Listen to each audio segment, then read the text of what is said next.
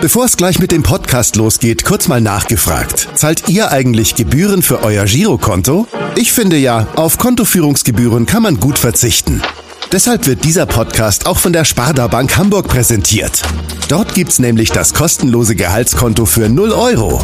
Mein Tipp? Jetzt mit nur wenigen Klicks online oder in der Filiale zur Sparda Bank Hamburg wechseln und Gebühren sparen.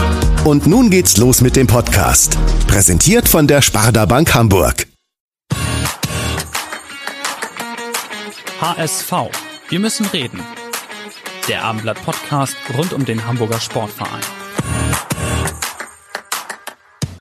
Moin und herzlich willkommen zur 74. Ausgabe von HSV. Wir müssen reden.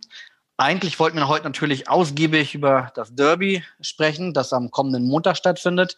Doch wir kommen wahrscheinlich auch nicht so ganz darum herum, ein paar Takte zur 2 zu 3 Niederlage des HSV in Würzburg äh, zu besprechen. Die war am Sonntag. Und beides können wir auf jeden Fall sehr gut mit unserem heutigen Gast machen. Und ähm, normalerweise äh, wird unser Gast ja immer vorgestellt. In diesem Fall, in diesem besonderen Fall heute, wird nicht nur unser Gast vorgestellt, sondern auch wir beide. Deswegen gehen wir mal direkt ins Intro rein und hören, was der ehemalige Pressesprecher des HSV und heutige Medienchef von RB Leipzig zu unserem Gast und uns zu sagen hat. Moin und herzlich willkommen zur heutigen Podcast-Folge. Ich begrüße die Journalisten des Hamburger Abendblatts und Moderatoren der heutigen Folge, Kai Schiller und Henrik Jakobs. Und bei mir ist jetzt unser ehemaliger HSV-Cheftrainer Hannes Wolf, der Ihnen nun für Ihre Fragen zur Verfügung steht.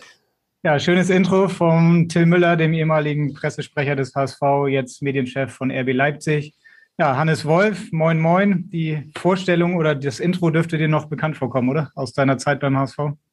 Ja, hallo, ich grüße euch. Ja, das kommt mir bekannt vor. Und äh, ja, schöne Grüße an den Till nach Leipzig. Er hat sich ja dann verändert, aber haben, äh, haben in der Zeit sehr, sehr gut zusammengearbeitet. Ja, Fragen hat Till Müller ja schon angekündigt. davon haben wir mehr als genug. Herzlich willkommen auf jeden Fall nochmal. Ähm, vor allem bist du ja der Derby 4 zu 0 Siegercoach von vor zwei Jahren. Darüber wollten wir vor allem mit dir sprechen. Du bist jetzt DFB 18, U18 Nationaltrainer. Ähm, ja, bist auch beim Projekt Zukunft des DFB beteiligt. Darüber wollen wir auch noch ein bisschen mit dir sprechen. Aber den Anfang in einer Derby-Woche muss schon der HSV machen, wobei es ja tatsächlich Menschen in deinem Umfeld gibt, ähm, die gar nicht verstehen können, dass wir sehr gerne mit dir noch einmal über den HSV sprechen wollen. Und einer dieser Menschen ist Heiner Brune vom Dortmunder Vorstadtverein ASC, der, das kann man vielleicht so sagen, für deine Trainerkarriere mitverantwortlich ist. Und den hören wir jetzt nochmal. Hallo Hannes, hier fragt der alte Heiner aus Dortmund. Hannes, kannst du mir erklären, warum du immer noch von der Hamburger Presse eingeladen wirst? Meine Zusatzfrage an das Hamburger Abendblatt. Werden Trainer zu früh in Frage gestellt oder als Umkehrschluss müsste man sie nicht viel mehr unterstützen? Ich freue mich auf eure Antworten. Grüße an alle und gesund bleiben. Übrigens, Anekdoten bleiben unter uns. Äh, Gott sei Dank äh, haben sich nicht alle unsere angefragten Menschen genau an, daran gehalten, was Heiner Bruder gerade gesagt hat. Aber wir, ein paar Anekdoten wollen wir vielleicht heute von dir hören. Äh, Heiner Brune, hast du wahrscheinlich sehr gute Erinnerungen, oder? Ja, sehr gute Erinnerungen. Wir haben ähm, großartig zusammengearbeitet. Ich habe ja mich früh verletzt in meiner Karriere, bin ganz früh Trainer geworden in der Kreisliga und er hatte den Mut, ähm, mich mit 24 Jahren in die Bezirksliga zu holen, hat sich ein Training hinterm Zaun angeguckt in der Kreisliga, gesagt, der kann das und äh, haben dann großartig zusammengearbeitet, sind Freunde geblieben und deswegen gibt es gute Erinnerungen. Wollt ihr die Fragen von Heiner zuerst beantworten oder soll ich? Mein Vorschlag wäre, dass, dass wir das einfach umtauschen und äh, dass wir die Frage an dich beantworten und du die Frage an uns beantwortest, weil die Frage, warum wir dich nochmal eingeladen haben, können wir, finde ich, besser beantworten. Du, Henrik hat es ja eigentlich schon gesagt. Du hast das, äh, das, den, den höchsten Derby-Sieg der letzten, keine Ahnung wie viele Jahre, wahrscheinlich 30 Jahre äh, als Trainer miterlebt. Du ähm, hast äh, viel, viel, viel HSV-Geschichte miterlebt. Du hast aber auch miterlebt, wie man mal gegen Würzburg straucheln kann und zwar ziemlich heftig und trotzdem am Ende des Tages äh, nochmal aufsteigt. Ähm, und mit dir kann man auch ziemlich gut über den Fußball von heute und Fußball von morgen sprechen. Also das ist unser Grund, warum wir dich trotzdem sehr, sehr gerne einladen. Und jetzt musst du die Frage, die er uns gestellt hat, beantworten, nämlich ob äh, Trainer in Hamburg zu früh in Frage gestellt werden. Ich weiß gar nicht, ob die an die Presse war oder ob die an die Verantwortlichen gerichtet war. Ja, das ist, äh, das ist natürlich eine sehr schwierige Frage ähm, mit, den, mit dem Trainer beim HSV. Ähm, es, ist, es ist grundsätzlich so, wenn du als Trainer arbeitest, dass du normalerweise mit der Zeit ja besser wirst, weil jedes Umfeld auch anders ist, jeder Verein besonders funktioniert, weil du natürlich auch, ähm, du kannst ja nicht eins zu eins die Jugendarbeit bei Borussia Dortmund auf den VfB Stuttgart legen. Du kannst auch nicht eins zu eins den VfB Stuttgart auf den HSV legen, jetzt in, in, in meinem Fall. Und so geht es ja vielen Trainern, dass du eigentlich, ähm, eigentlich mehr Zeit brauchst, um um in dem Konstrukt besser zu werden. Wenn man sich die Vereine anguckt, äh, die das, die das durchgezogen haben, Sportclub Freiburg kommt da immer ganz vorne. Christian Streich hat natürlich diesen Verein von Grund auf verstanden und die Arbeit dort und hat eine Position erreicht, äh, dass auch wenn sie mal eine schwierige Phase haben, sie haben diese Saison gar nicht gut reingestartet zum Beispiel, ähm, dass da überhaupt nicht die Frage kommt. Und das ist beim HSV geht das sehr, sehr schnell. Aber ähm, ja, darüber, darüber will ich mich auch gar nicht beschweren, sondern ähm, es ist natürlich für den Verein und für die Identifikation für den Verein nicht gut auf der Trainerebene. Es ist aber, finde ich, fast noch schwieriger auf, äh, auf der Sportdirektorenebene, weil auch da brauchst du eigentlich eine Philosophie, wie du einen Kader baust, in welchen Weg du gehst. Und wenn das sehr, sehr oft wechselt, dann hast du irgendwann völlig verschiedene Spielertypen im Kader, wo dann der eine kann Gegenpressing spielen, der andere kann es gar nicht, ähm, wo, dann, wo dann das Ganze nicht mehr stringent ist. Und äh, deswegen natürlich hat das dem HSV, wenn man die letzten zehn Jahre sieht, auf verschiedensten Ebenen nicht gut getan, so oft zu wechseln. Aber das ist auch die Kehrseite. Man weiß natürlich auch, äh, wie, wie extrem die Einflüsse in Hamburg dann, dann sind. Ich kann die Frage vielleicht auch nochmal persönlich beantworten. Ich erinnere mich noch an die Rückrunde. Ihr habt damals dann bei Union Berlin verloren, 2 zu 0. Und da fingen so die ersten Diskussionen eigentlich an um, um deine Person. Und ich habe dann nicht einen Leitartikel, aber ein Meinungsstück geschrieben, wo ich gesagt habe, der HSV muss das jetzt mal durchbrechen, dieses ewige Trainerwechselspielchen und äh, hat sich jetzt für einen Weg entschieden mit einem jungen Trainer, auch mit jungen Spielern und äh, ihr seid dann ins Trainingslager gefahren. Und ich glaube, zwei Tage nach meinem Meinungsstück kam dann die 0 zu 3 Niederlage zu Hause gegen Ingolstadt. Also es war dann natürlich ein extreme, ja, ein extremer Ausschlag wieder, der dann in Hamburg wahrscheinlich einfach schwerer zu steuern ist, oder? Oder auch dann schwerer ist, da die Ruhe zu behalten. Was würdest du sagen, Hannes? Ja, absolut. Äh, bei uns war es natürlich eine, Extrem, eine Extremform auch von einer schlechten Rückrunde, das muss man einfach sagen. Wir reden ja heute, oder es steht das Derby an. Ich würde natürlich gerne völlig anders über das Derby, Derby reden, was wir damals gespielt haben. In dem Gesamtkontext, wir sind dann am Ende aufgestiegen, weil so, äh, so ist das natürlich ähm, überschattet auch in der Erinnerung von dem, was dann danach passiert ist. Und äh, ich weiß die, äh, ganz genau weiß ich die Anzahl der Spiele dann auch nicht mehr, aber wir haben danach natürlich äh, bis zum letzten Spiel gegen Duisburg nicht mehr gewonnen. Und dann ist natürlich der Anspruch HSV auch mit dem, was wirtschaftlich dranhängt, mit der, mit der Wucht, mit der Tradition, mit dem, was es den, den Menschen bedeutet, aber auch damit, wo der HSV herkommt. Also wer, wer sich mit der Raute beschäftigt, im HSV beschäftigt, be, beschäftigt sich mit dem Champions League-Sieg, mit großartigen Bundesliga-Zeiten, mit Weltstars, die da gespielt haben. Und diesem Anspruch, dem hängst du mittlerweile einfach so weit hinterher, auch sportlich, dass da zwangsläufig eine Enttäuschung drin steckt. Und ähm, und trotzdem haben wir damals natürlich, das ist ja dann nochmal passiert beim äh, letzte Saison, muss man ja sagen, es war unglaublich, aber fast, fast jedes Spiel dann auch geguckt, dass sich die, die Geschichte dann nochmal wiederholt hat. Ähm, trotzdem haben wir natürlich dann hinten raus einfach erstens nicht mehr gut Fußball gespielt und zweitens auch die Spiele nicht gewonnen. Und ähm, deswegen will ich mich in, in meinem Fall gar nicht so sehr darüber beschweren. Aber wenn man in der Gesamtheit äh, den HSV betrachtet, haben diese ganzen Wechsel natürlich nicht gut getan, sondern dann würde es auch gut tun, so ein Ding mal durchzuziehen. Aber die, ähm, der Druck wird dann irgendwann so groß, dass es für die handelnden Personen einfach nicht so leicht ist. Also die gute Nachricht ist, dass äh, trotz der 2 zu 3 Niederlage und trotz drei Spielen in Folge ohne Sieg in Hamburg noch niemand auf die Idee kommt, jetzt auch noch Daniel Thune in Frage zu stellen. Wir natürlich auch nicht. Trotzdem hast du das Spiel gestern gesehen in Würzburg, das 2 zu 3? Ich habe äh, viele HSV-Spiele gesehen, aber von dem habe ich nur die Höhepunkte gesehen, weil wir sind ja innerhalb von einer Woche auf Schnee, auf, von Schnee auf Sonnenschein. Und dann musste ich ein bisschen draußen sein, auch mit der Familie. Ähm, habe dann aber Teile gesehen und dann auch nochmal die Höhepunkte. Du hast gerade schon gesagt, äh, letzte Saison hast du dir auch sehr viele Spiele angeguckt. Ähm, hängst du dann doch noch sehr stark am HSV, beziehungsweise verfolgst du insgesamt auch deine Ex-Vereine, wie die performen? Ähm, das ist ja dann auch immer ja, ein Stück Zeit, was man dann am Wochenende einplanen muss. Ähm, ja, ich, klar verfolge ich das vor allem, wenn man, wenn man Menschen kennt und mag, äh, die, dann, die dann spielen, Spieler oder auch Leute drumherum. Ähm, dann ist das, äh, ist das total, total interessant, das zu verfolgen. Und äh, da steckt natürlich auch immer ja immer ein Interesse dahinter. Und äh, da fühle ich mich schon, schon so verbunden, dass wenn der HSV spielt, ähm, dass ich normalerweise den Fernseher auch anmache und es mir angucke. Und, äh, und das verfolge, wo, wo du auch immer dich, äh, du fragst dich ja auch immer, also man weiß natürlich, dass diese zweite Liga brutal ist. Wenn man jetzt den VfB Stuttgart sieht, die im letzten Jahr auf der Rasierklinge getanzt sind. Dieses Spiel in Stuttgart vom HSV, wo der HSV 2-0 führt zur Halbzeit und dann in der letzten Minute verliert. Wenn das andersrum ausgeht, steigt ja wahrscheinlich der HSV auf. Und jetzt sieht man, wie diese fast gleiche Mannschaft vom VfB durch die Bundesliga fliegt und einen fantastischen Fußball spielt. Also das sind natürlich auch Dinge, wo, äh, wo ich dann auch sehe, okay, das ist halt einfach auch nicht so einfach, weil diese Frage stellt man sich natürlich schon, wenn du so eine Rückrunde stellst, äh, spielst, wie wir es dann gemacht haben. Ähm, dann fahre ich ja nicht nach Hause und denke, ja, wir haben jetzt alles richtig gemacht, wir hatten halt Pech. Sondern du fragst dich natürlich, was ist da genau passiert, versuchst das aufzuarbeiten. Und dazu gehört ja auch, äh, diese Liga zu verfolgen und das aber jetzt nicht so zu Hause zu, zu hoffen, oder mit, mit schlechten Gefühlen, sondern auch mit einer Freude, mit einer positiven Energie, weil das macht ja auf Dauer keinen Sinn, zu Hause zu sitzen und sich zu ärgern. Du hast eben schon den VfB Stuttgart angesprochen.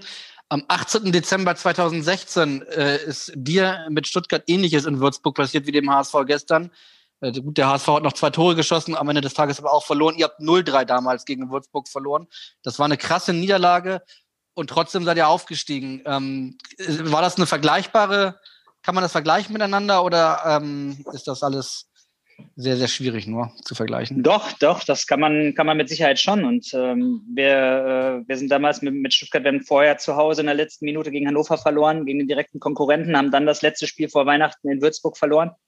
Und ähm, was es dann aber gab, war, was dieses Umfeld oder auch die Mannschaft zugelassen hat, ist diese Dinge extrem offen anzusprechen und ähm, dann auch, zu, auch das klar zu formulieren, dass das Mentalität, Kampfbereitschaft, dass das der absolute Schlüssel ist. Und wir hatten ja auch damals eine talentierte, talentierte Mannschaft, wo sich viele über Fußball definiert haben, nicht so, so sehr darüber, wie die zweite Liga funktioniert. Und diese, diese Mentalität ähm, da reinzubringen, das hat die Mannschaft beim VfB zugelassen ähm, und sind dann aus der Rückrunde gekommen, haben fünfmal hintereinander gewonnen, haben da mit diesen fünf Siegen mit Sicherheit den Grundstein gelegt, dann auch, auch später Zweitligameister zu werden. Und ähm, diese Offenheit in dem Einfordern von, von Intensität, Kampfbereitschaft und trotzdem Fußball zu spielen. Es geht ja nicht darum, dass du nur destruktiv bist. Ähm, das, das war damals ganz entscheidend und da war ich total offen und klar zur Mannschaft, wie es auch meine Art ist. Und diese, diese Gruppe hat das, äh, hat das dann genommen und äh, haben dann, haben dann, finde ich, schon eine sehr gute Rückrunde, am Ende auch mit 67 oder 68 Punkten, ich weiß gar nicht mehr genau, eine, eine gute Saison gespielt und mit einer, mit einer wunderschönen Feier zum Aufstieg, die ich gerne in Hamburg nochmal äh, noch erlebt hätte.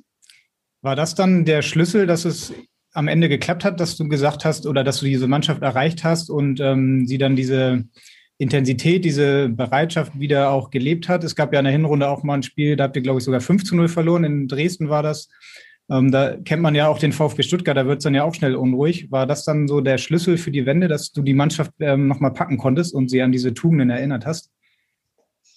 Ja, ich glaube nicht, dass äh, das wird, äh, fokussiert sich ja immer alles auf den, auf den Trainer, aber die, die Energie, die in der Gruppe ste steckt, die in den Spielern steckt. Äh, wir hatten damals zum Beispiel Simon Terodde, der unglaublich gezogen hat, ähm, dann, äh, der das unbedingt schaffen wollte. Und das war aber jetzt nicht nur Simon, sondern im Ganzen war, wollte diese, wollte diese Mannschaft das einfach auch erreichen und nicht nur über Worte, sondern über das, was sie, was, über, über die Taten. Und ähm, das war ein Schlüssel, aber das, äh, das war nicht, war war nicht nur ich äh, mit meinen Worten, mit meinen Arten. Wir können mit unseren Worten als Trainer nicht die, nicht die Welt verändern, sondern, sondern auf die, versuchen natürlich auf die richtigen Dinge hinzuweisen. Plus das, was du trainierst, plus die, die Ideen, die du für das Spiel hast. Aber ähm, du gewinnst äh, in der zweiten Liga steigst nur auf, wenn du die absolute Energie hast. Und, ähm, und das in jedem Moment, nicht ab und zu mal, wenn es gerade passt, sondern in jedem Moment. Und du brauchst das Glück, weil wenn wir gestern die, den HSV sehen, haben einfach beide Innenverteidiger äh, gefehlt. Und äh, das ist beim VfB damals so gewesen, dass wir eigentlich gut ohne Verletzung durch die Rückrunde gekommen sind, was beim HSV einfach gar nicht geklappt hat. Weil, weil mit Aaron, wenn wir über das Derby reden, äh, das 1-0 damals, ist halt ein Freistoß von Aaron Hand und Pierre äh, äh, köpft den Abpraller rein. Und ein paar Minuten später wechseln wir Aaron aus und er kommt dann nicht mehr in diese Saison zurück. Und äh, da sind wir noch nicht bei Hee-Chan Wang, der dann äh, diese beiden schweren Muskelverletzungen hatte, erstmal vom Asien Cup und dann sich den nochmal eine geholt hat nicht mehr gespielt hat. Das Glück hatten wir beim VfB auch. Und ähm, da hängt so, so viel zusammen. Und dann sucht der Mensch natürlich einfache Erklärungen und die sind leicht beim Coach zu finden. Das heißt, äh, ich kann ein bisschen was dafür, dass der VfB aufgestiegen ist und kann aber mit Sicherheit auch nicht alles dafür, dass wir es mit dem HSV nicht geschafft haben. Und trotzdem hat, hat man als Trainer natürlich seinen Anteil daran. Einfache Erklärung können wir auch gut äh, suchen und finden, nämlich äh, du hast eben schon Simon Terodde angesprochen, du hast gesagt, das war nicht der entscheidende vielleicht, aber ein wichtiger, ein wichtiges Puzzleteil bei eurem Aufstieg. Äh, jetzt nach, nach, nach vielen Spielen beim HSV in dieser Saison wenn der HSV gewonnen hat und oft hat Simon Terodde das, das erste Tor geschossen, haben viele Trainer in der Pressekonferenz, also Gegnertrainer in der Pressekonferenz danach gesagt, der HSV wird aufsteigen, weil sie Simon Terodde haben. Ähm, würdest du das auch unterschreiben? Und äh, ist Simon Terodde wirklich so, so wichtig? Ähm, ja, wie siehst du das? Also bei uns war er unglaublich wichtig und ich habe ihn ja auch dann in Köln, wir haben ja gegen ihn mit Köln gespielt.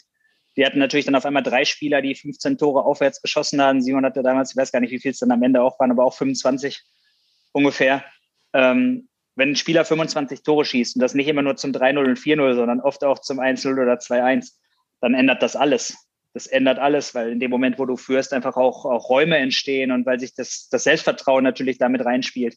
Ähm, wir haben dann dem HSV hinten raus ähm, ja, das Riesenproblem wir sind einfach gar nicht in Führung gegangen. Und äh, dann läufst du immer an, weil du immer weißt, du musst eigentlich ein Tor schießen. Da hilft dir natürlich ein 1-0 unendlich und deswegen ist Simon absolut ein Schlüssel. Das heißt nicht, dass er, äh, dass er immer fünf Mann ausspielt und den Ball dann reinschießt. Aber über eine Saison bringt er natürlich ganz, bringt dieser Stürmer und, ex, explizit Simon natürlich ganz viele Punkte. Und der ist auch noch ein geiler Typ, der, der über die Energie, wenn er jubelt und so, äh, natürlich die Leute auch mitnimmt, die Spieler, die Mitspieler, auch den Trainer ähm, oder die Trainer und auch die Fans. Mhm. Äh, man sieht bei ihm ja ganz häufig, wie er auch nach äh, Torchancen, die er vergibt, sich direkt den Ball holt und damit so ein Zeichen auch an die Mannschaft gibt, so wir schaffen das noch, wir drehen das Ding. Ist das auch ja, dieser Spielertyp, der vielleicht euch auch gefehlt hat in dem Jahr, wo ihr dann den Aufstieg nicht geschafft habt, so, so ein Führungsspieler, beziehungsweise vielleicht mehrere Führungsspieler, die dann auch ähm, der Mannschaft Signale geben, an, der, an denen die Mannschaft sich orientieren kann? Ja, also ich habe das gesehen bei Simon jetzt gegen Fürth zum Beispiel nach der roten Karte. Da brauchst du auch das Quäntchen Glück, weil das sind ja drei, vier Chancen, wo du normalerweise das 1-0 machen kannst und dann noch auf der Linie geklärt werden. Also dieses Quäntchen brauchst du auch immer, um erfolgreich zu sein. Aber ich fand das von der Wirkung, dass er sofort den Ball holt und nächste Chance, nächste Chance, nächste Chance, hat dann in diesem Fall nicht geklappt. Aber ich finde, es hat eine super Wirkung. Da steckt eine, eine riesige Energie drin, äh, eben nicht dann auf die Knie zu fallen und und äh, in den Himmel zu schauen und zu sagen, wie ungerecht ist die Welt, sondern den Ball zu holen, ihn wieder hinzulegen und weiter geht's. Und ähm, das, das hat schon eine Kraft. Bei uns, äh, wir waren extrem jung und haben dann, äh, ja, haben dann aus verschiedensten Gründen ähm, auch Spieler nicht mehr auf, auf ihrem Level gehabt. Äh, zum einen durch Verletzung, dann sind natürlich ein paar andere Dinge, äh, Dinge gewesen, die uns einfach aus unserer Energie gebracht haben. Diese zweite Liga lässt das nicht zu. Äh, du verlierst ja nicht 50 Prozent Leistungsvermögen, aber selbst wenn du 10 Prozent verlierst, weil zum Beispiel jetzt gestern beide Innenverteidiger nicht auf dem Platz stehen, mit denen der HSV ja extrem erfolgreich war, mit Tobi Leister und Stefan Ambrosius, die ja, die ja total stabil waren. Jetzt sind die aber auf einmal beide nicht da. Der eine ist verletzt, der andere ist gesperrt. Damit ändert sich die komplette Statik. Dann fängst du schon an, einen Spieler irgendwo anders herzuholen, um den da hinzustellen und äh, ähm, und versuchst das dann, dann aufzufangen. Die, die dann reinkommen, haben auf der Position keinen Rhythmus. Die Abläufe sind nicht so klar. Und da verlierst du ein paar Prozent, versuchst natürlich dann alles das aufzufangen, aber es kann, äh, ja, das kann natürlich eine Mannschaft beschädigen. Und es gibt sehr wenig Mannschaften, die es aushalten, wenn, wenn viele wichtige Spieler oder wenn wichtige Spieler gleichzeitig ausfallen. Vielleicht einmal noch zu der Kritik von Heiner Brune. Ähm, der HSV, hätten sie jetzt gestern das Spiel gewonnen, dann hätten sie einen Jahrtausendrekord eingestellt gut in der zweiten Liga, aber sie hätten zwölf Spiele in Folge, wären sie ungeschlagen gewesen. Jetzt haben sie verloren, jetzt liest man heute schon sowas wieder mit Lachnummer-Rückfall, Ergebniskrise, weil vorher zwei Unentschieden waren. Ähm, ist das so eine, ein, ein typisches HSV-Phänomen, was ja auch dann Heiner Brune meinte, dass hier alles so schnell geht? Ähm, oder ist es dir beim VfB eigentlich genauso ergangen? Ähm, oder kannst du dich erinnern, nach dem, nach dem Würzburg-Spiel hast du schon kurz gesprochen, sind da auch alle im Umfeld ruhig geblieben oder wurde es da auch sehr, sehr sehr, sehr nervös plötzlich? Ähm, also erstmal ist der Journalismus heute, man muss natürlich schon vieles kritisch sehen. Also wenn du jetzt dann mal, äh, ich, ich über mich selbst äh, habe ich dann irgendwann mal gemerkt, es macht wenig Sinn, was zu lesen.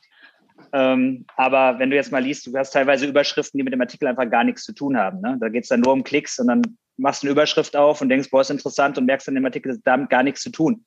Äh, das heißt, da geht es natürlich ganz viel um Klickzahlen und äh, ja, und das Dramatisieren und Panikmache ähm, das ist natürlich sehr, sehr einfach, um Klicks zu bekommen. Dann geht es nicht um Inhalt, nicht um Substanz, nicht um, äh, um fortschreitenden Weg. Ich kann jetzt nicht sagen genau, wie das, wie das bei euch ist, aber, aber wenn man mal googelt und, äh, und guckt, was wird so geschrieben, dann ist das ja eindeutig. Und das ist ja bei ganz vielen wichtigen Themen so. Und ähm, ja, beim VfB damals war es so, dass, äh, dass wir natürlich vor allem in der Rückrunde, wir haben diese ersten fünf Rückrundenspiele gewonnen und dann haben wir auch eine Phase gehabt, wo wir fünfmal nicht, äh, nicht gewonnen haben. Da war das damals mit Kevin Großkreuz die Geschichte, ähm, dass er dann nicht mehr gespielt hat.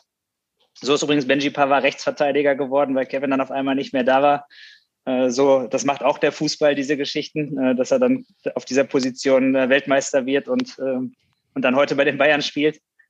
Aber da war dann eine Phase, wo das auch nicht gut lief und ähm, der VfB hat dann damals ja ähm, auch große Zeichen in, in meine Richtung gesetzt, dass sie das einfach durchziehen wollten und dass sie davon überzeugt waren.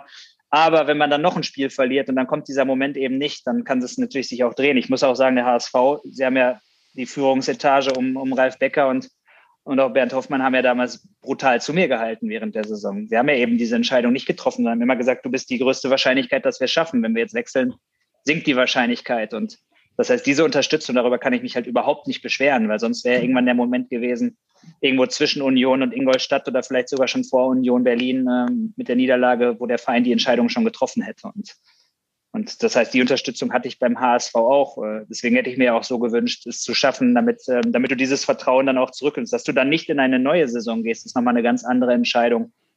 Ähm, gerade beim HSV mit dem Umfeld, wenn das erste, wenn du nicht aufsteigst und verlierst das zweite Spiel oder was auch immer, oder spielst das erste Unentschieden, verlierst das zweite Spiel, dann, äh, dann ist es halt noch schwerer zu verkaufen, auch in diesem Umfeld.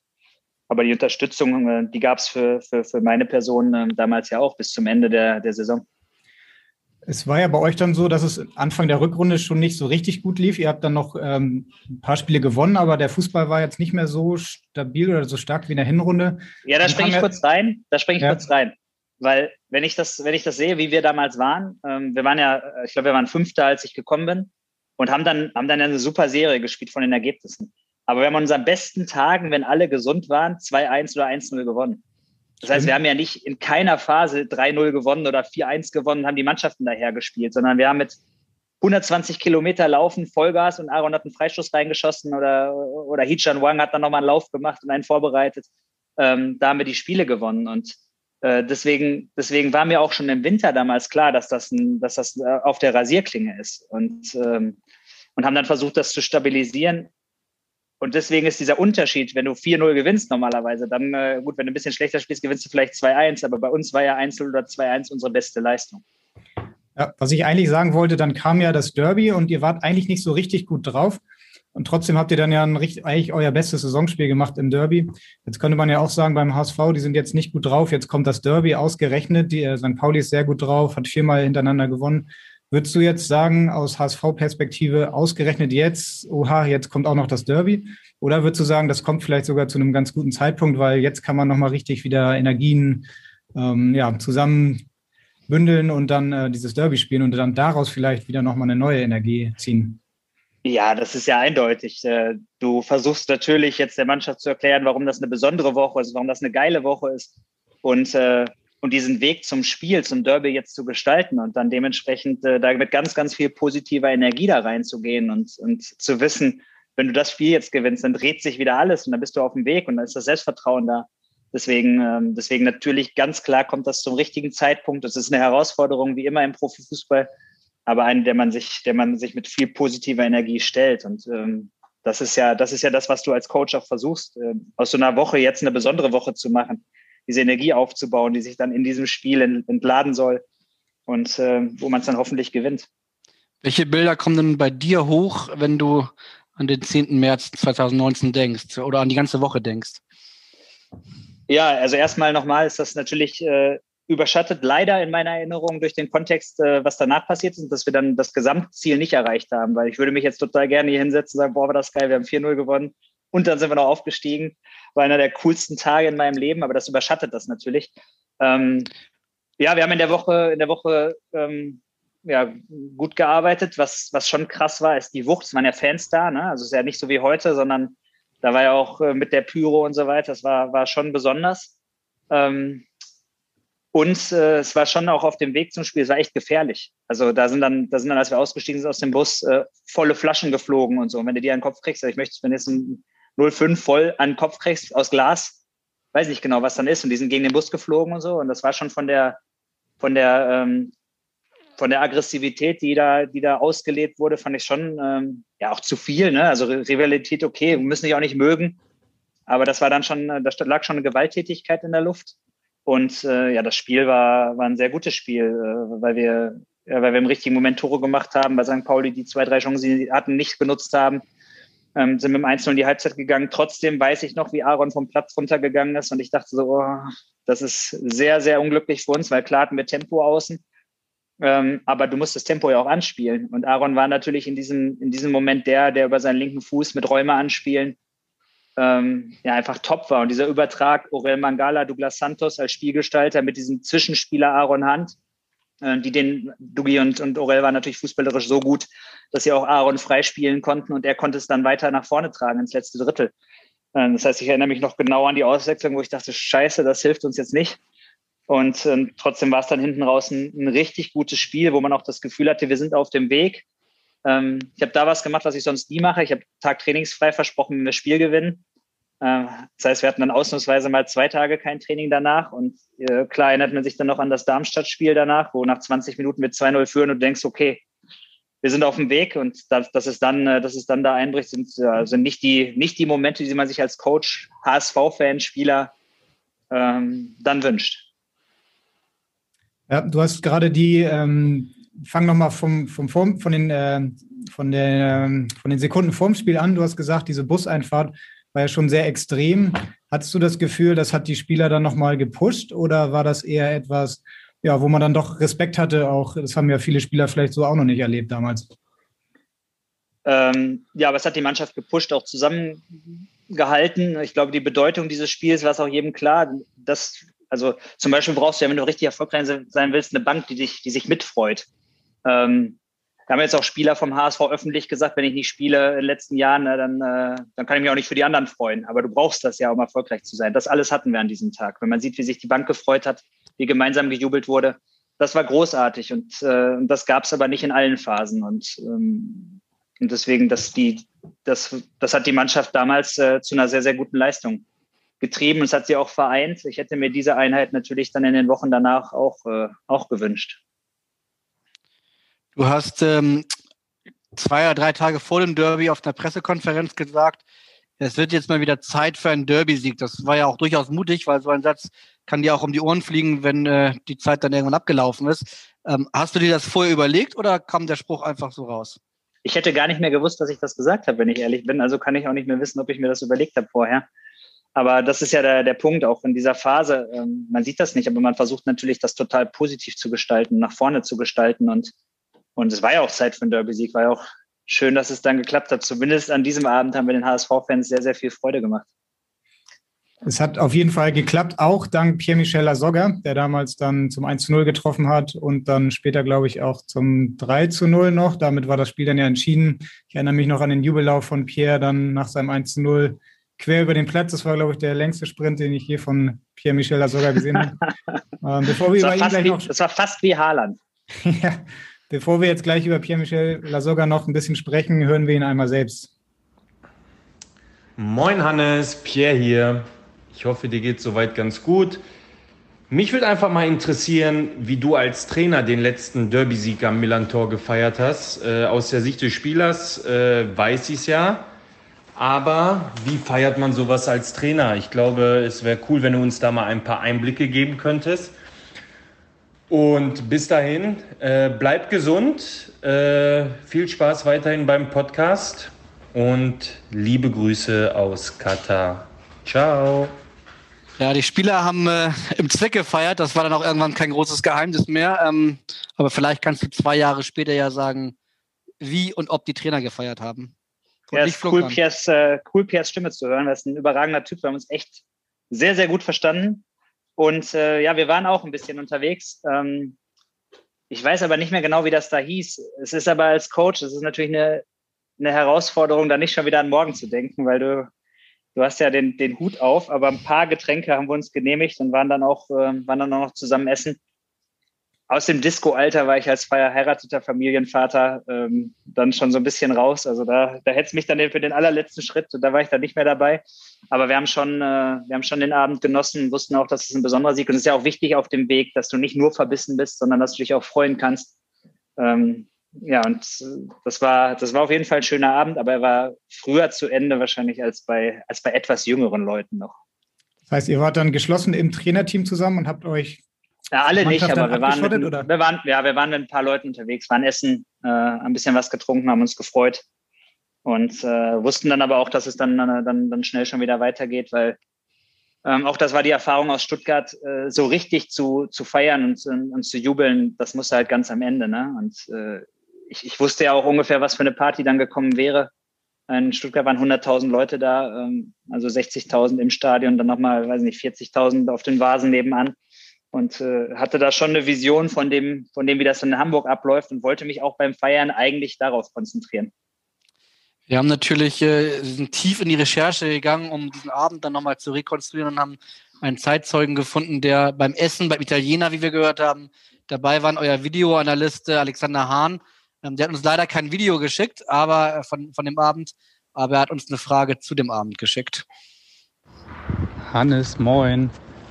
Am Montag spielen wir gegen Pauli. Natürlich habe ich super Erinnerungen an das 4-0, was wir da erreicht haben. Und ich hoffe, dass wir ähm, da auch mal wieder gewinnen können. Dafür geben wir natürlich alles. Äh, gute Erinnerungen habe ich natürlich auch an den Umtrunk danach äh, beim Italiener. Ähm, wobei irgendwas ist da ja gewesen, ich kann mich nicht mehr ganz genau erinnern. Äh, dass du mich da emotional schon sehr gepackt hast. Ähm, was waren da nochmal? Vielleicht kannst du es mal erzählen. Also, halt die Ohren steif, bleib gesund. Grüß schön. Ja. ja, und der Alex, der Alex ist einer, einer der Gründe, warum ich im HSV dann auch immer noch verbunden bin, weil da einfach auch geile Leute arbeiten. Und äh, in dem Gesamtkontext HSV in den letzten Jahren geht das ja so ein bisschen unter, aber da sind einfach auch ganz tolle Leute am Werk. Und da ist der Alex einer von. Wollt ihr es wirklich wissen, was da war? Ausnahmsweise wollen wir äh, da die Anekdote, die uns äh, Kollege Brune nicht erzählen wollte, die musst du jetzt zum Besten geben. Ja, also es ging darum, dass der Alex in diesem Zeitraum seinen 30. Geburtstag feiern wollte, also irgendwann in den Wochen danach. Und es ging dann um darum, wie man das macht. Und äh, ich habe dann relativ barsch das so ein bisschen wegmoderiert, weil das irgendwo zwischen den, ich glaube, zwischen dem Bochum-Spiel und dem Pokalspiel gegen Paderborn war. Und habe dann gesagt, ja, pass auf, wenn das passt, dann können wir da was machen. Kann, kann deine Familie kommen. Wenn es nicht passt, dann Fußball geht vor. und das war nicht die Antwort, die er, die er hören wollte. Aber es war eigentlich auch nicht das, äh, das passende Szenario, um das zu diskutieren. Ähm, ja, und äh, ich habe das dann so ein bisschen, so ein bisschen weggewischt, weil die, das Lebensmotto war ja so ein bisschen Aufstieg first und dann hätte man danach alles kombinieren können. Ich hätte den 30. Geburtstag dann auch noch, auch noch mit ihm gebührend nachgefeiert. Ich glaube, es war nicht nur er, der dich dann gefragt hat, sondern auch noch die Freundin von Alex Hahn, die dann auch noch äh, wahrscheinlich mit dem Dackelblick versucht hat, dich zu überzeugen. Aber ja, ich ja, es war ein super Moment in der Derby-Euphorie, dann nochmal, weiß nicht, um 0 Uhr das Ding auszudiskutieren. Aber es hat uns nicht geschadet. Wir haben immer noch Kontakt und, äh, und mögen uns sehr. Habt ihr eigentlich schon vorher Kontakt gehabt? Weil ihr habt ja beide zusammen äh, an der Uni Bochum studiert. Habt ihr da schon äh, guten Kontakt gehabt? Nee, ich bin deutlich älter ähm, als er. Ich habe ja nicht meinen 30. Geburtstag in Hamburg Stimmt. gefeiert. Das heißt, ich habe vor ihm studiert. Vielleicht habe ich auch schneller studiert, das weiß ich nicht ganz genau. Aber auf jeden Fall haben wir uns da noch nicht kennengelernt, sondern wir haben uns dann wirklich beim HSV kennengelernt. Also es gab auf jeden Fall ja eine relativ große Feier auch von den Spielern. Die waren auch ein bisschen länger unterwegs. Du hast gesagt, es gab zwei Tage frei. Ähm, das haben die Spieler dann ja auch entsprechend genutzt. Würde man ähm, oder würdest du im Nachhinein sagen, diese Feier kam vielleicht ja, zwei Monate zu früh oder musste das zu dem Zeitpunkt dann auch einfach sein? Ähm, ja, im Nachhinein würde man das äh, mit dem, was ich heute weiß, äh, würde, man das, würde man das insgesamt anders handhaben. Aber, aber da war, das war ja auch nicht so, dass wir drei Tage später wieder gespielt haben, sondern das war schon, schon so, dass ähm, dass da ein bisschen Zeit, Zeit zwischen war. Und äh, wir haben schon auf professionelles Leben und so weiter großen Wert gelegt, haben auch versucht, die Mannschaft dann dafür zu sensibilisieren, weil so eine Saison ist ein Marathon. Aber du kannst jetzt nicht auch nur das ganze Jahr die Zähne zusammenbeißen und verbissen sein. Deswegen von dem, ich weiß es nicht mehr ganz genau, ob das Spiel samstags war und die Woche danach haben wir sonntags gespielt oder so. Andersrum. Äh, das Derby war Sonntag und dann am Sonnabend war das Spiel gegen Darmstadt. Okay, so rum. Dann, äh, da war auf jeden Fall ein Moment, wo es dann auch schwierig ist, äh, ja kein Mensch zu sein und den Jungs zu sagen, ihr müsst jetzt aber zu Hause bleiben oder ich kontrolliere das. Ähm, zumal ich ja diesen Derby-Sieg auch mit einem trainingsfreien Tag belohnt habe und dann zu sagen, wir machen trainingsfrei, aber ihr dürft nicht rausgehen, das macht ja keinen Sinn. Ähm, deswegen glaube ich, dass, äh, dass die allermeisten Trainer in dieser Situation das so handhaben, zumal wir, oder ich stehe nicht in, diesem, in dem Verdacht, äh, besonders oft trainingsfreie Tage zu geben ähm, und jede Chance zu nutzen und zu sagen, dafür trainieren wir auch nicht. Deswegen fand ich schon, dass das in dem Moment angemessen war. Wenn ihr mich jetzt fragt, würdest du im Nachhinein anders machen? Ja, mit dem, was ich heute weiß, dass wir gegen Darmstadt verloren haben, würde ich sagen, wir hätten wir hätten durchtrainiert oder, oh ja, oder einfach alles, äh, alles anders gemacht. Ähm, aber das wusste man natürlich in dem Moment nicht. Wobei es ja auch so war, dass ihr gegen Darmstadt eine sensationelle erste halbe Stunde gespielt habt. Also da dachte man ja, wow, jetzt ist dieser Knoten echt geplatzt und mit Euphorie geht es jetzt weiter in den nächsten Wochen. Eigentlich zur Halbzeit war der HSV quasi aufgestiegen. Dann ähm, ja, kam diese zweite Halbzeit. Darmstadt hat noch drei Tore gemacht. Würdest du sagen, diese Halbzeit war so auch der Knackpunkt der Saison oder war es dann vielleicht doch eher die Verletzung von Aaron Hunt in der Woche davor? Nein, auf jeden Fall. Äh, das Spiel war, das Spiel war komplett verrückt gegen Darmstadt, weil ich die Tendenzen von dem, was da in der zweiten Halbzeit passiert ist, in der ersten Halbzeit schon gesehen habe. Das heißt, ich habe die letzte Viertelstunde der ersten Halbzeit gesehen, habe gesehen, wir kommen nicht mehr richtig hin und wir versuchen es auch gar nicht, die Zweikämpfe hundertprozentig zu führen. Das heißt, all das, was uns vorher ausgemacht hat an, an, an Zielstrebigkeit, an ja, so eine 50-50-Situation, Ball ist zwischen uns und wer ist zuerst da? Und ich will das Ding aber gewinnen. Das hatten wir, das hatten wir ab einem gewissen Moment in der ersten Halbzeit schon nicht mehr. Und mit diesem Wissen sind wir in die Halbzeit gegangen. Und dementsprechend, weil ich schon gesehen habe, bin ich da auch voll reingesprungen ne? und habe das jetzt nicht äh, gesagt, ja, ruhig weiterspielen, sondern eigentlich genau das Gegenteil, sondern auf Intensität, auf drittes Tor. Und, äh, und trotzdem ist die zweite Halbzeit so geworden. Man muss natürlich auch da sagen, Darmstadt hat aus drei Schüssen drei Tore geschossen. Ähm, und ähm, aber wir haben, wir haben da äh, das Ganze ja, eingeleitet, auch, auch äh, ja, irgendwo selbst verschuldet, macht ja keiner absichtlich, aber wir haben es eingeleitet und spätestens, als sich die Geschichte dann gegen Magdeburg wiederholt hat im nächsten Heimspiel, dass wir noch mal in der 93. das Tor kriegen. Dann war auch Selbstvertrauen weg und dann, äh, dann war es energetisch ganz, ganz schwierig, das wieder auf das Level zu schieben. Wir haben das natürlich versucht, aber muss man ganz klar sagen, dass wir es nicht geschafft haben. Du hattest viel schon äh, vorhin über Aaron Hunt und seine Wichtigkeit äh, gesprochen. Der ist dann lange ausgefallen. Jetzt in dieser Saison, zwei Jahre später, ist momentan ist, ist, ist Aaron ähm, ein, ein Ersatzspieler, der, der wichtig sein kann, aber der der oft nur reinkommt. Jetzt hat er gestern von Anfang an wieder gespielt. Würdest du mit dem Blick, wenn du jetzt als Fernsehzuschauer auf den HSV guckst, sagen, dass der HSV besser aufgestellt ist als vor zwei Jahren oder nicht? Ja, ganz anders, würde ich sagen, weil äh, wir haben, also wir haben damals zum Beispiel in Köln dann gespielt, hinten raus, haben mit 5 98ern in der Startelf gespielt und haben 99er und 2000er eingewechselt. Hört sich jetzt nicht mehr so jung an, aber die 98er waren damals wie Orel Mangala, äh, zum Beispiel in, der, in ihrer, oder Rick van Drongel in ihrer zweiten Seniorensaison. Und äh, dementsprechend der 99er war in seiner ersten Seniorensaison und der 2000er war noch A-Jugendspieler. Das war Josh damals.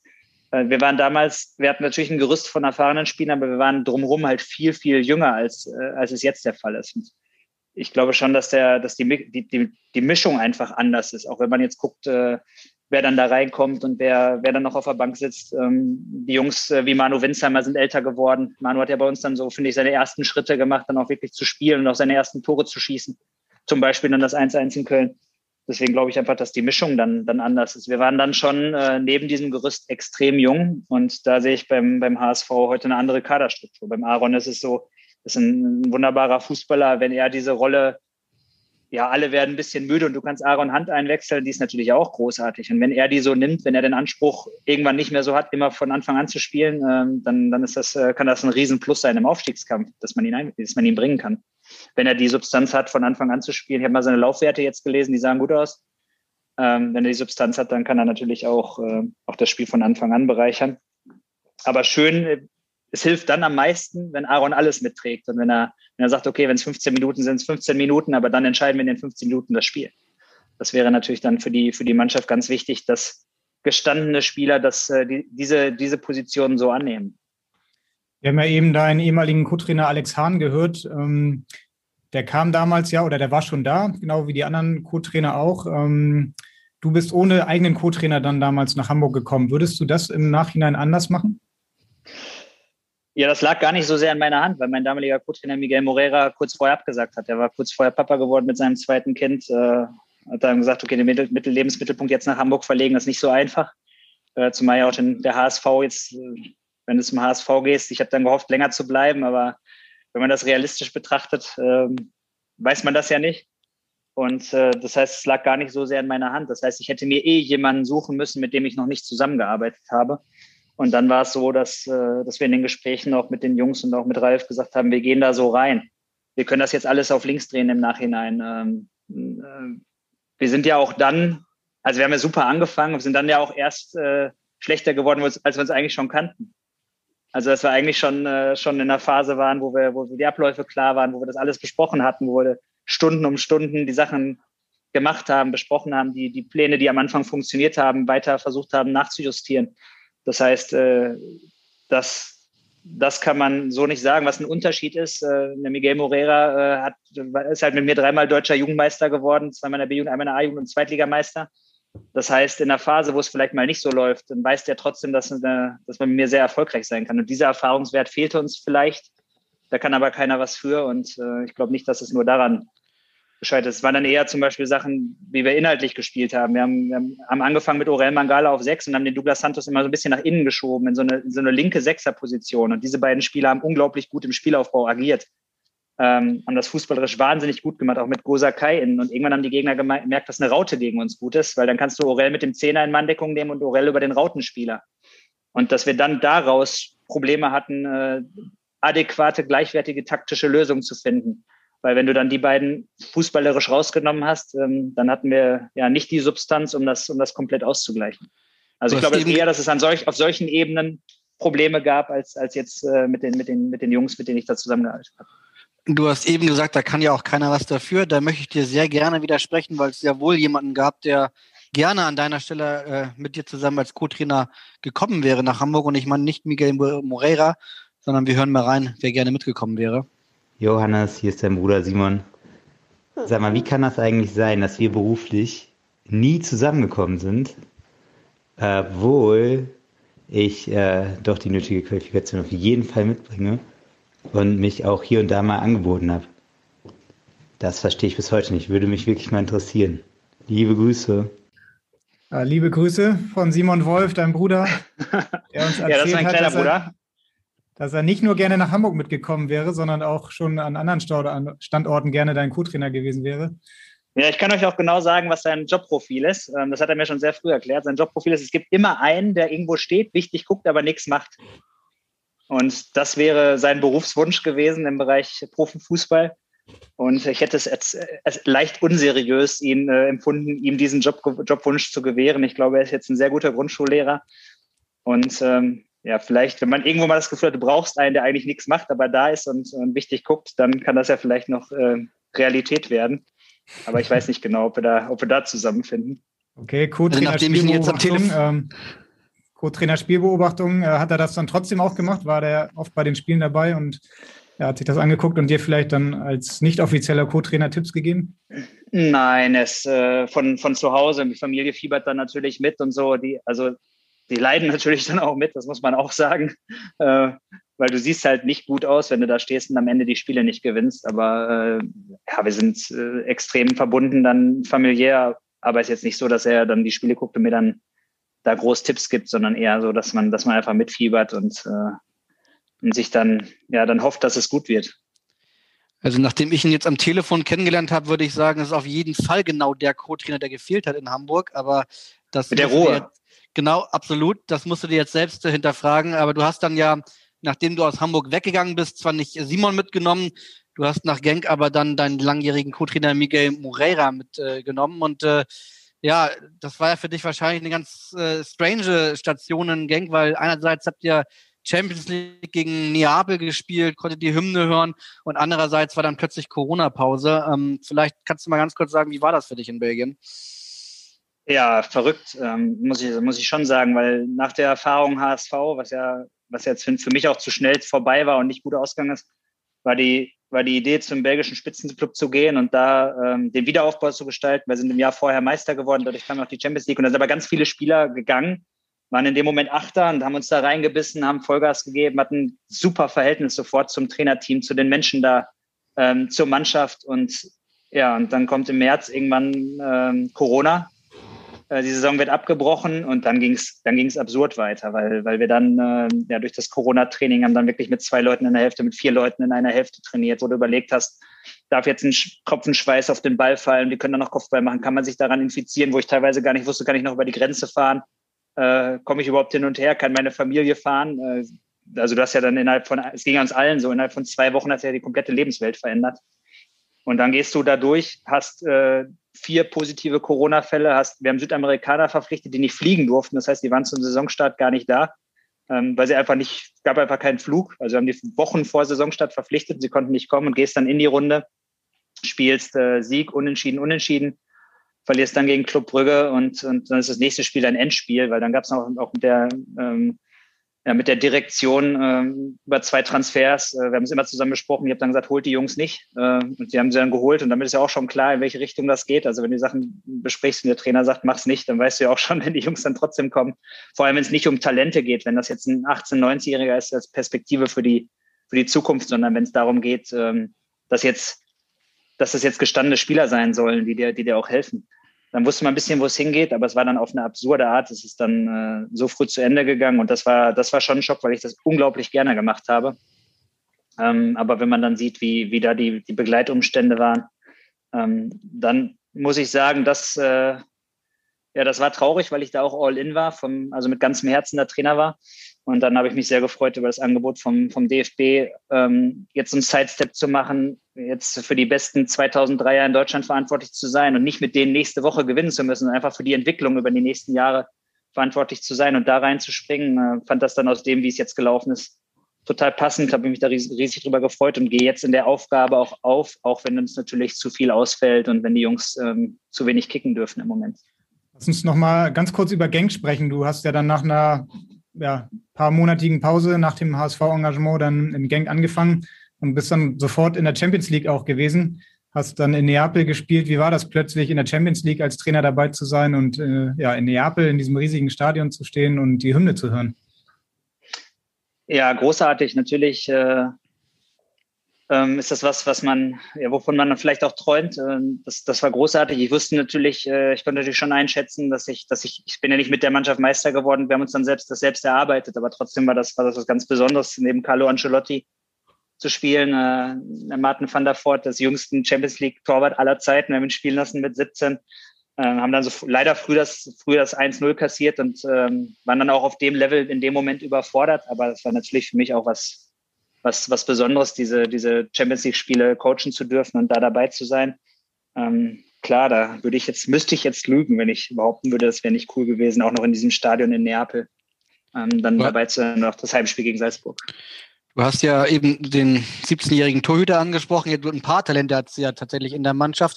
Und genau zu diesen Talenten hat jemand eine Frage, der zwar nicht mit dir in Gang war, den du aber in Hamburg trainiert hast, den du in Stuttgart trainiert hast und der so ein bisschen Ahnung von belgischem Fußball wahrscheinlich dann doch hat. Hallo Trainer, hier ist Aurel Mangala. Ich wollte dir fragen, wie es hat dir gefallen in Belgien und was denkst du über die neue Generation? Eine schöne ja. Frage von Aurel Mangala. Ja, du kennst ihn aus Dortmund, da hast du ihn in der Jugend betreut, dann in Stuttgart nochmal und dann auch nochmal beim HSV. Also ihr habt schon eine sehr enge Verbindung, oder? Ja, total eng. Und äh, er ist ein fantastischer Junge. Ich bin total stolz auf ihn. Der Weg, den er jetzt geht. Wir haben ihn damals nach Dortmund geholt, dann haben wir ihn mit Stuttgart aus der A-Jugend vom BVB gekauft, wo ein paar auch gefragt haben, wie ihr kauft jetzt einen A-Jugendspieler für doch äh, einen ganz ordentlichen Betrag, der natürlich heute, wenn man sieht, was er heute wert ist, äh, absurd gering war. Und ja, wenn man jetzt auch sein Deutsch hört, ähm, das ist äh, schon bemerkenswert. Ich habe ihn ja kennengelernt, wo er noch gar kein Wort Deutsch konnte und äh, wie er sich da integriert. Ich finde, er dominiert im Moment in der Bundesliga fußballerisch in kleinen Räumen, was er da spielt. Ist sensationell und einfach ein unglaublich geiler Typ. Ich habe ihn auch in Belgien getroffen vor kurzem, als er mit U21 da war. Ja, haben uns getroffen und ein bisschen gesprochen. Ja, der belgische Fußball ist sehr, sehr interessant, weil er, äh, weil er die in so einem kleinen Land die technischen äh, Fähigkeiten von Eden Hazard und Kevin De Bruyne vereint mit der Körperlichkeit von Kompanie, äh, Lukaku und Axel Witzel. Und so ist auch die Liga. Also es ist eine unglaublich körperliche Liga. Es ist ganz, ganz schwer da zu spielen, extrem mannorientiert, wirklich, also die deutschen Schiedsrichter sind überragend, muss ich jetzt im Nachhinein sagen. Das nimmt man ja, wenn man nur hier arbeitet, gar nicht so wahr. Aber wir haben fantastische Schiedsrichter in Deutschland, weil da gibt es ein paar, paar Gerätschen, die einfach gar nicht gepfiffen werden, wo du denkst, das, das gibt's doch jetzt nicht. Und, äh, und auch die, die jungen belgischen Spieler sind gut, aber auch die haben Themen. Die haben jetzt nicht äh, beliebig äh, in jeder Generation zehn De Bruynes. Ne? Das, ist, äh, das ist ein Irrglaube, aber man muss sagen, die sind einfach auch in Genk sehr, sehr gut ausgebildet. Sind vor allem technisch, wenn sie hochkommen ins Profitraining, auf einem Superlevel. Also wenn du Jonglierübungen machst, äh, dann sind das sind die eigenen Jugendspieler fast die besten und da gibt's gibt's tolle Spieler, ähm, mit dem Martin van der Voort, dem Torwart, äh, mit Sicherheit ganz vorne weg. Oder auch äh, Luca Ojen ist ein ganz junger Spieler, der jetzt schon spielt, der jetzt schon Einsatzzeiten hat in der ersten Mannschaft. Ähm, wir hatten auch, äh, die Jungs kommen ganz früh in den Profikader, wenn Pierre Duomo, der war 15 Jahre alt, als der zu uns in den Kader gekommen ist. Wir haben den 16. Geburtstag zusammen gefeiert und der ist dann schon oben dabei, weil der Verein einfach auf diese Spieler setzen, weil das da, weil die ganz früh dran sind, tolle Ausbildung machen es ist ein großartiges Fußballland. Ist das vielleicht dann der große Unterschied äh, zwischen Belgien und, und Deutschland, dass in Belgien junge, talentierte Fußballer sehr viel früher die Chance bekommen zu spielen? Nee, ich, ich, ich, es liegt am Ende immer an der Qualität des Spielers. Ich glaube, wir müssen im deutschen Fußball einfach auch in der ganzen Entwicklung dafür sorgen, dass die Spieler noch einen Tick besser sind. Äh, weil wenn du, es geht am Ende immer um die Qualität, weil jeder Trainer muss das nächste Spiel gewinnen. Und, und äh, der Verein macht das da strategischer, dass die Jungs früher oben mittrainieren. Also die Integration ist früher oben rein, ohne dass sie jetzt einen Anspruch haben, die müssen sofort spielen. Es kann passieren, dass sie mal ein, zwei Jahre da mittrainieren, in der zweiten Mannschaft noch spielen aber dann schon sehr, sehr früh. Das ist mit Sicherheit etwas, was man sich überlegen kann, wobei das in dem Schulsystem in Deutschland natürlich schwierig ist. Ne? Wenn du dann noch, äh, weiß nicht, zwei Jahre Schule hast und Profis trainieren halt morgen, morgens, das ist nicht so einfach, aber am Ende entscheidet immer die Qualität der Spieler und äh, das ist auch immer der Ansatzpunkt, worum, woran man arbeiten kann, dass die Jungs einfach noch einen Tick besser werden. Du hast ja bei Borussia Dortmund den Nachwuchs kennengelernt. Ähm, Hast äh, ja bei Stuttgart mit vielen jungen Spielern äh, zusammengearbeitet, hast jetzt beim DFB den Einblick in die deutsche Jugendarbeit, hast aber auch in Belgien gesehen, wie die Vereine das machen. Was würdest du noch sagen? Woran liegt das, dass Belgien im Moment ähm, ja durchschnittlich deutlich mehr Talente hat und auch nach oben bringt in die Topclubs als jetzt der deutsche Fußball? Also ich habe natürlich Einblicke gehabt, das abschließend zu beurteilen, ist immer, immer nicht so einfach. Wir haben das hat, ist trotzdem auch Glück und Pech. Also man muss ein bisschen aufpassen. Weil wir haben ja zum Beispiel dann noch Spieler jetzt wie, äh, wie Kai Havertz, wie Florian Wirz und so. Wir haben ja schon ein paar Mukuku. Also wenn wir jetzt mal so eine Combo machen, äh, der Luca Netz äh, spielt jetzt spielt jetzt schon bei Hertha, der bei, bei mir bei den 2003ern spielen darf, oder Igor Matanovic bei St. Pauli, der vielleicht dann auch im Derby auf dem Platz stehen darf. Das sind ja alles junge Leute. Und wenn du davon dann mal drei, vier, fünf in einem Jahrgang hast, die sich auch nicht verletzen, dann sieht das sofort wieder anders aus. Aber trotzdem ist der deutsche Fußball ja gerade auch auf dem Weg mit dem Projekt Zukunft, äh, die Dinge zu hinterfragen. Und da gab es mit Sicherheit ähm, gerade auch in der, in der Trainingsphilosophie im Spielbetrieb ähm, Sachen, wo man anpassen kann und auch muss, um, um wieder auf das Level zu kommen. Äh, Horst Rubisch hat das, äh, wenn ich irgendwann habe ich mal gelesen, mehr kleine Spielformen brauchen wir im Nachwuchsbereich. Und, und so sehe ich es auch. Es gibt auch in Deutschland zum Beispiel eine extreme Auseinandersetzung mit taktisch, mit, mit taktischen Inhalten. Ähm, mit Spielszenen, aber es gibt ja überhaupt keinen Diskurs über Trainingsphilosophie, über Trainingsarbeit. Das, das geht einfach komplett unter. Und äh, da müssen wir, müssen wir rein. Ähm, da müssen wir rein. Hört ihr mich noch? Ich habe einen Anruf. Ja, da müssen wir rein, da kannst du weitermachen. ja, da müssen, da müssen wir rein. Ähm, einfach auch in der Trainingsphilosophie zu helfen. Und äh, da sind wir, da, da, da ist mit dem Projekt Zukunft jetzt ganz vieles im Gang.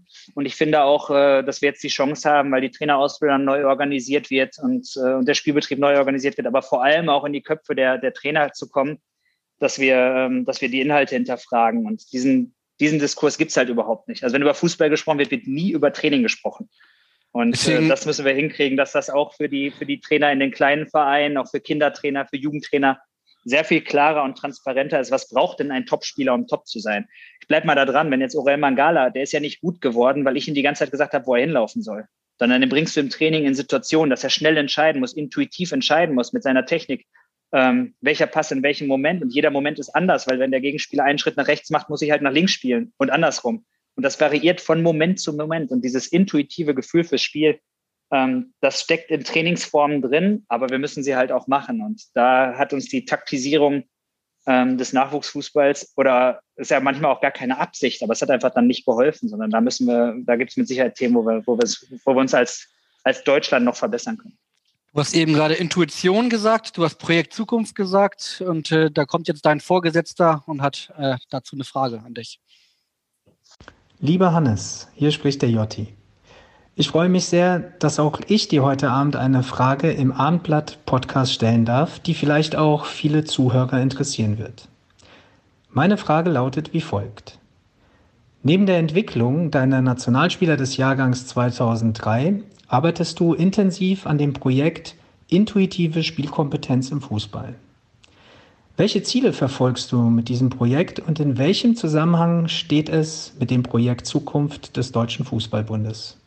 Ich freue mich sehr auf deine Antwort und wünsche dir noch viel Spaß bei der Sendung. Alles Gute, dein Jotti.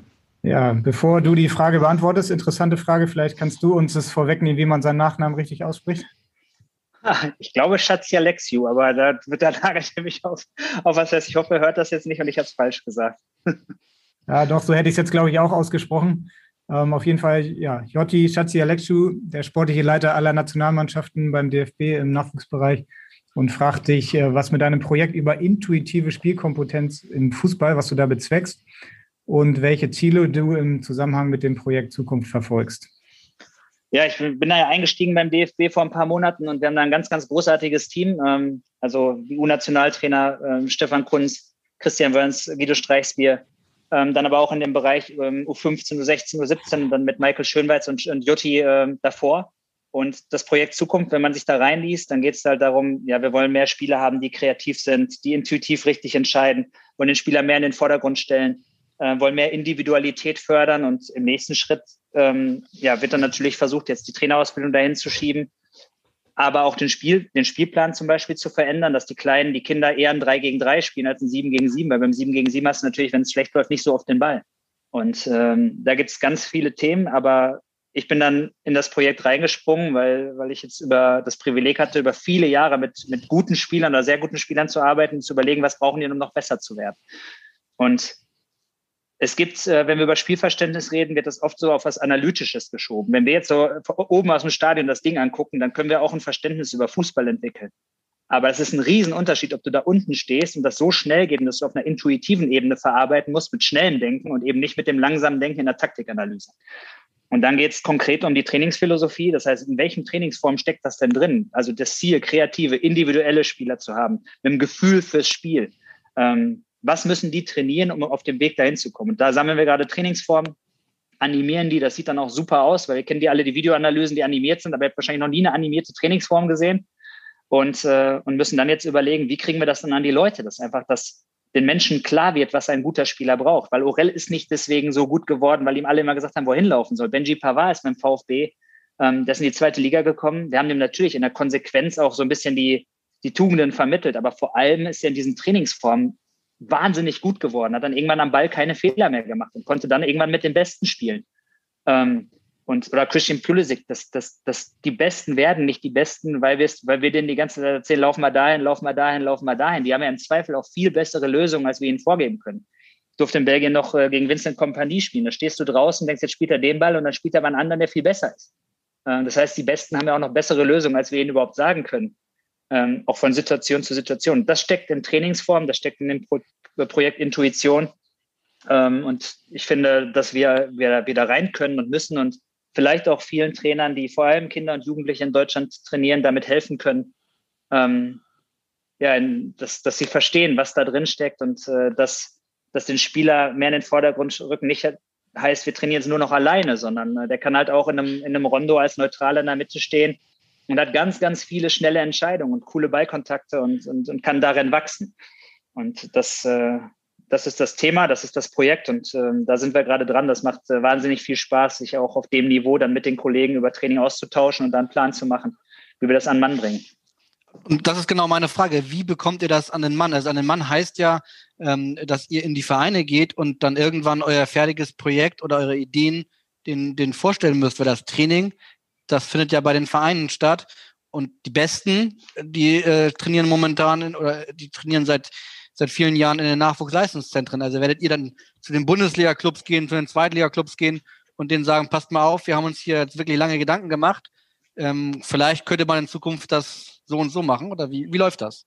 Da sind wir gerade drin an den, äh, in diesen Gedanken. Da, da haben wir jetzt auch diese Woche noch, Woche noch Meetings drüber. Also erstmal hätte dann jeder Trainer eine, äh, einen kleinen theoretischen Teil, wo das nochmal erklärt wird ähm, und dann aber einen Trainingsformkatalog mit 30 Formen auf dem Rechner. Das heißt, jeder kann, wenn du jetzt irgendwo hingehst und sagst, ich möchte jetzt kleine Spielformen mit Toren, ich komme jetzt zum HSV und wir reden, machen eine Fortbildung beim HSV mit den Jugendtrainern, können wir sagen, das sind unsere fünf besten kleinen Trainingsformen, also vier gegen vier, fünf gegen fünf, vier gegen vier plus eins, äh, plus zwei mit verschiedenen Regeln. Ähm, das heißt, du kannst daraus individuelle Fortbildungen stricken ähm, du kannst das natürlich auch in die Trainerausbildung geben. Das heißt, du kannst die Ausbilder damit, damit ausstatten, ähm, dass, dass die zukünftige äh, Generation von Trainern ähm, mit diesen Themen ähm, ausgestattet wird. Du kannst es natürlich auch noch größer machen und, und, und, einfach ein Video machen und darüber, darüber mal eine Sendung machen. dass jeder, der Kinder trainiert, der vielleicht gar keine Lizenz hat, sondern einfach kannst du mal hier die Mannschaft trainieren, der spielt mein Sohn, einfach ein, äh, ein Rüstzeug bekommt von, von Trainingsformen, die, die cool sind und wo Fußball drin steckt und äh, wo die eben nicht in der Schlange stehen und warten, bis sie beim Torschuss dran sind, sondern wo das Ganze sehr, sehr lebendig auf einer guten Art ist. Und das, äh, das steht aber noch aus. Äh, da müssen wir uns einfach in der Gesamtheit auch entscheiden, ähm, was ist der beste Weg. Und das, äh, das ist dann aber eine gemeinschaftliche Entscheidung, weil das Ding wird natürlich nur groß und cool, wenn alle auch dahinter stehen. Das Feedback erstmal ist, dass jeder Bock darauf hat, weil jeder auch die Bedeutung von, von äh, intuitivem Verhalten, von, von schnellem Denken, schnellen Handeln sieht. Also jeder, der lange dabei ist, würde eh sagen, das ist wichtig. Und vielleicht können wir etwas konkreter damit werden, das so aufbereiten, dass das auch für jeden einfach greifbar ist und auch verständlich ist, auch für den Papa, der seinen neunjährigen Sohn äh, irgendwo, äh, irgendwo trainiert ähm, und dann den Leuten helfen, vielleicht äh, ja noch besseres Training zu machen.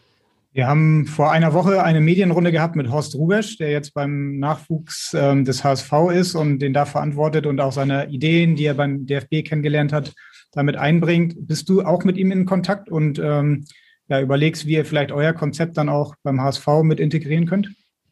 Nein, da waren wir jetzt noch nicht drüber in Kontakt, weil wir das erstmal natürlich für uns finden müssen. Wir sind eine Gruppe von, ja, also zum Beispiel, zum Beispiel, wenn man jetzt den, den Weg von Christian Wörns und von Stefan Kunz im Fußball sieht, da, das sind halt schon auch, auch Kapazitäten und auch die anderen Jungs sind seit Ewigkeiten schon Trainer und wir müssen natürlich uns das erstmal für uns sehr, sehr gut vorbereiten, um dann damit die nächsten Schritte zu machen. Und das ist, das wäre dann der übernächste Schritt.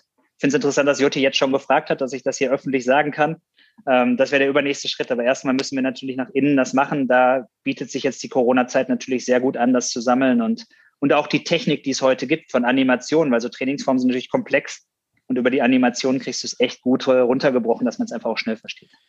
Das ist vielleicht das Gute an der Corona-Krise, dass man dafür jetzt so ein bisschen Zeit hat. Das Schlechte daran ist, du bist ja verantwortlich äh, momentan für die U18-Nationalmannschaft. Ähm, kannst du deine Jungs überhaupt sehen? Könnt ihr euch in Lehrgänge zusammenziehen oder ist das seit wann nicht möglich?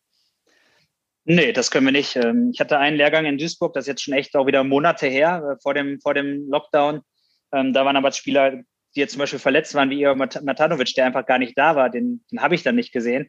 Ähm, das ist nicht möglich. Wir hoffen, dass wir Ende März uns wieder treffen können als Startschuss und, äh, und einfach zusammenarbeiten können.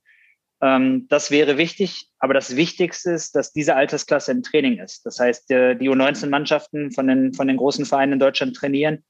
Ähm, natürlich ist der Spielrhythmus unterbrochen, aber viele Trainer sagen auch, dadurch, dass wir kein Spiel haben, können wir einfach echt hart trainieren, weil ich glaube, so 13-, 14-Jährige, die dann vom Lockdown so betroffen sind, dass sie gar nicht trainieren dürfen, jetzt schon seit Monaten oder meine, meine Töchter spielen Handball, ich weiß nicht, wie oft die trainiert haben, seit letzten März, zehnmal vielleicht, weil es immer wieder unterbrochen war, dann darfst du nicht in die Hallen und so, da geht natürlich total viel verloren ähm, für die Jungs, für die ich jetzt verantwortlich bin, ist für mich erstmal das Wichtigste, dass die jeden Tag auf dem Platz stehen und, äh, Fußball spielen dürfen.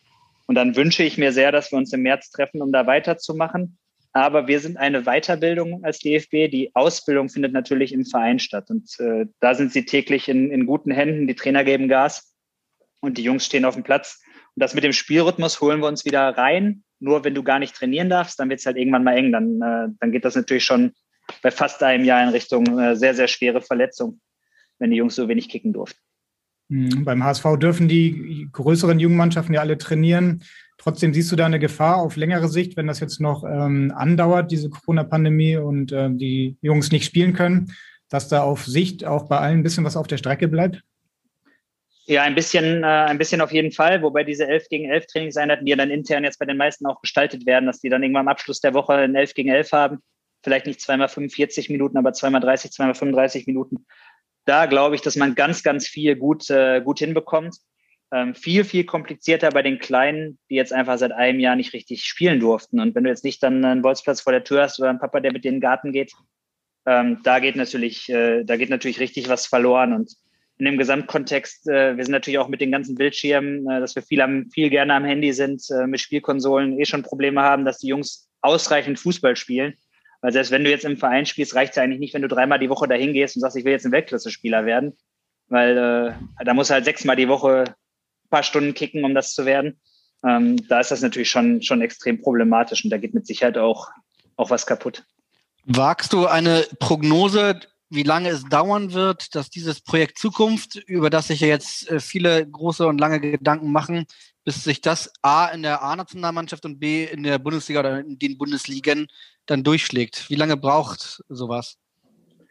Nein, da wage ich keine Prognose. Ich finde die Gedanken dahinter super. Das ist äh, sehr durchdacht. Trotzdem ist es natürlich so, dass es ein wahnsinniges Schiff ist, der, der DFB oder der deutsche Fußball. Der HSV ist ja schon ein riesen, Riesentanker. Dann könnt ihr euch ja vorstellen, was der, was der DFB dann bedeutet. Ich hoffe einfach, ähm, ja, dass wir einfach äh, ja, das Beste rausholen und die richtigen Gedanken uns machen, ohne alles zu verwerfen, was schon gut ist. Wir haben jetzt nicht nur Mist gemacht. Also Deutschland ist 2014 Weltmeister geworden, haben großartige Spieler hervorgebracht. Du kannst jetzt auch nicht alles auf links drehen, sondern du musst die guten Sachen behalten und in, in ein paar Sachen einfach nochmal anpassen und, äh, und die Themen groß machen.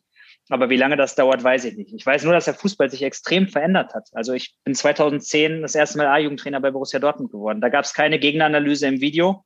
Da gab es äh, keine eigene Trainingsanalyse. Das heißt, du hast deine Sachen trainiert. Du hast viel mehr, wenn wir jetzt über intuitive Spielformen reden, kleine Spielformen, du hast viel mehr Zeit dafür. Weil irgendwann kommt dann ja, die Standardsituationen sind so, du musst den Gegner so anlaufen.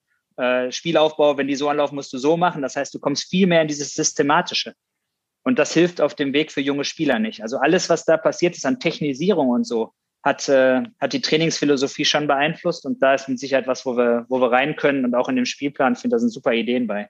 Drei gegen drei für Kleine ist halt geiler als sieben gegen sieben. Und da, da gibt es ganz viele gute Sachen. Aber wie lange das dann dauert, bis man das sieht, das weiß ich nicht. Du wirst auf jeden Fall in den kommenden Jahren die gleiche Mannschaft betreuen. Also wirst jetzt mit der U18 dann wahrscheinlich in die U19 und dann in die U20 wechseln. Ist das dann danach so, dass du dann automatisch wieder die U18 übernimmst oder wie ist da der genaue Ablauf normalerweise im DFB-Nachwuchs? Ja, das ist der Ablauf und das ist auch das Schöne an dem Job, weil man stelle sich vor, ich lerne die Jungs jetzt kennen und gebe sie im Sommer wieder ab.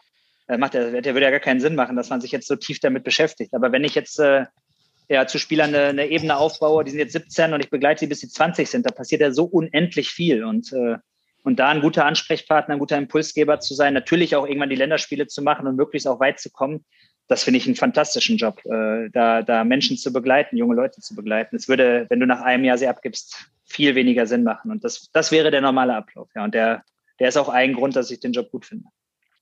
Zu deinem normalen Ablauf und äh, was du möglicherweise gut findest und was du möglicherweise, was dir auch fehlt, haben wir noch eine letzte Frage und zwar von Ralf Becker, die hören wir jetzt. Hochemotional. Sorry. Jetzt bist du verrutscht. So, jetzt. Johannes, grüß dich, hier ist der Ralf. Ist jetzt circa zwei Jahre her, als wir auch unser Derby gegen Pauli gespielt haben, hochemotional. Weiß ich noch, eingefahren mit dem Bus. Da gab es dann ähm, hoch, wie gesagt, extreme Szenen. Da sind Dinge geflogen, da war es auch ein, teilweise Unterbrechungen im Spiel. Äh, war für uns dann im Nachgang aber ein wunderbarer Tag, weil wir dieses Derby gewonnen haben. Ähm, und jetzt würde mich mal interessieren, so diese emotionalen Dinge wie die Siege, aber natürlich auch die Niederlagen, die auch wehtun. Ähm, jetzt hast du in deinem Job als U-Nationaltrainer vielleicht ein bisschen eine andere Situation. Äh, und jetzt wollte ich mal fragen, ob du das auch genießen kannst. Sag mal, ein bisschen so ein bisschen weg von diesen extremen Schwankungen oder ob dir das einfach in deinem jetzigen Job schon ein bisschen fehlt. Alles Gute, Hannes. Ciao. Ja, das war Ralf Becker, der dich damals als Sportchef dann zum HSV geholt hat. Jetzt bei Dynamo Dresden, da erlebt er auf jeden Fall einige Extreme und viel Emotionalität, auch wenn die Fans gerade nicht dabei sind. Aber ja, die Frage an dich, diese Emotionalität, auch gerade eines Derbys, ähm, du hast die mehrfach erlebt in Stuttgart beim HSV. Wie sehr fehlt dir das jetzt in deinem Alltag? Ja, und der Ralf arbeitet mit Markus Koczynski zusammen beim Dynamo Dresden, der damals bei St. Pauli Trainer war, der finde ich auch bei Pauli einen super Job gemacht hat.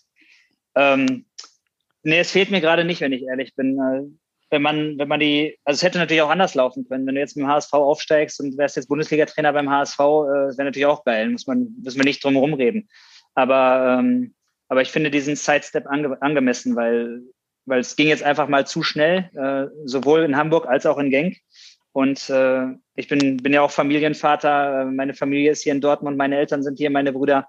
Ähm, das heißt, das heißt, das Leben ist ja nicht nur, nicht nur eine Facette, sondern es gibt ja ganz, ganz viele Facetten. Und in diesem Moment äh, genieße ich das sehr. Ähm, genieße auch die Perspektive, dass ich jetzt äh, nicht am Wochenende das Spiel gewinnen muss, sondern dass ich, dass ich langfristig für Menschen dann auch verantwortlich bin. Ich finde auch trotzdem, dass das ein total wichtiger Job ist und fühle mich da aufgehoben. Mein Ego ist nie so, dass ich gesagt habe, ich muss jetzt aber hier, äh, weiß nicht, möglichst schnell äh, 100 Bundesligaspiele als Trainer haben und dann, äh, dann auch noch äh, ganz, ganz oft in der Champions League stehen, sondern ich will einfach aus allem das Beste machen und aus, äh, aus den Menschen, mit denen ich arbeite, das Beste rausholen und, und so einen besonderen Weg für alle kreieren. Und das kann ich bei der Nationalmannschaft mit Sicherheit auch.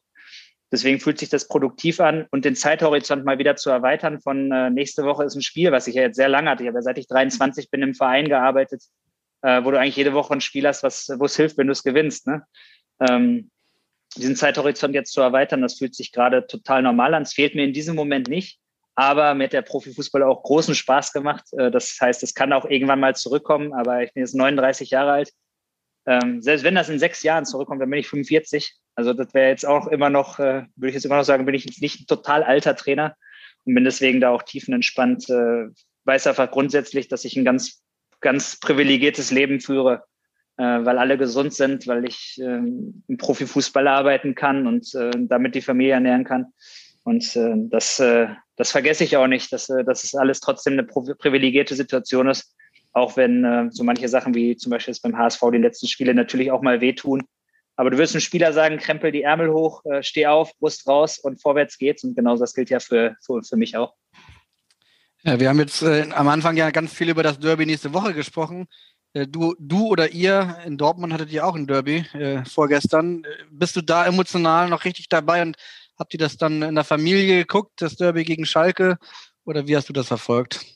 Ja, ich bin da voll dabei, weil der Edin Terzic einer meiner besten Freunde ist, weil der war mein Co-Trainer ähm, die ersten drei Jahre bei Borussia Dortmund, habe ihn zum BVB geholt, äh, war noch Spieler beim BV Kloppenburg, also so ein bisschen Richtung Richtung Norden, haben aber zusammen studiert und äh, ja, mit zusammen in Urlaub fahren, mit äh, Familien und so weiter sind wir extrem, extrem eng.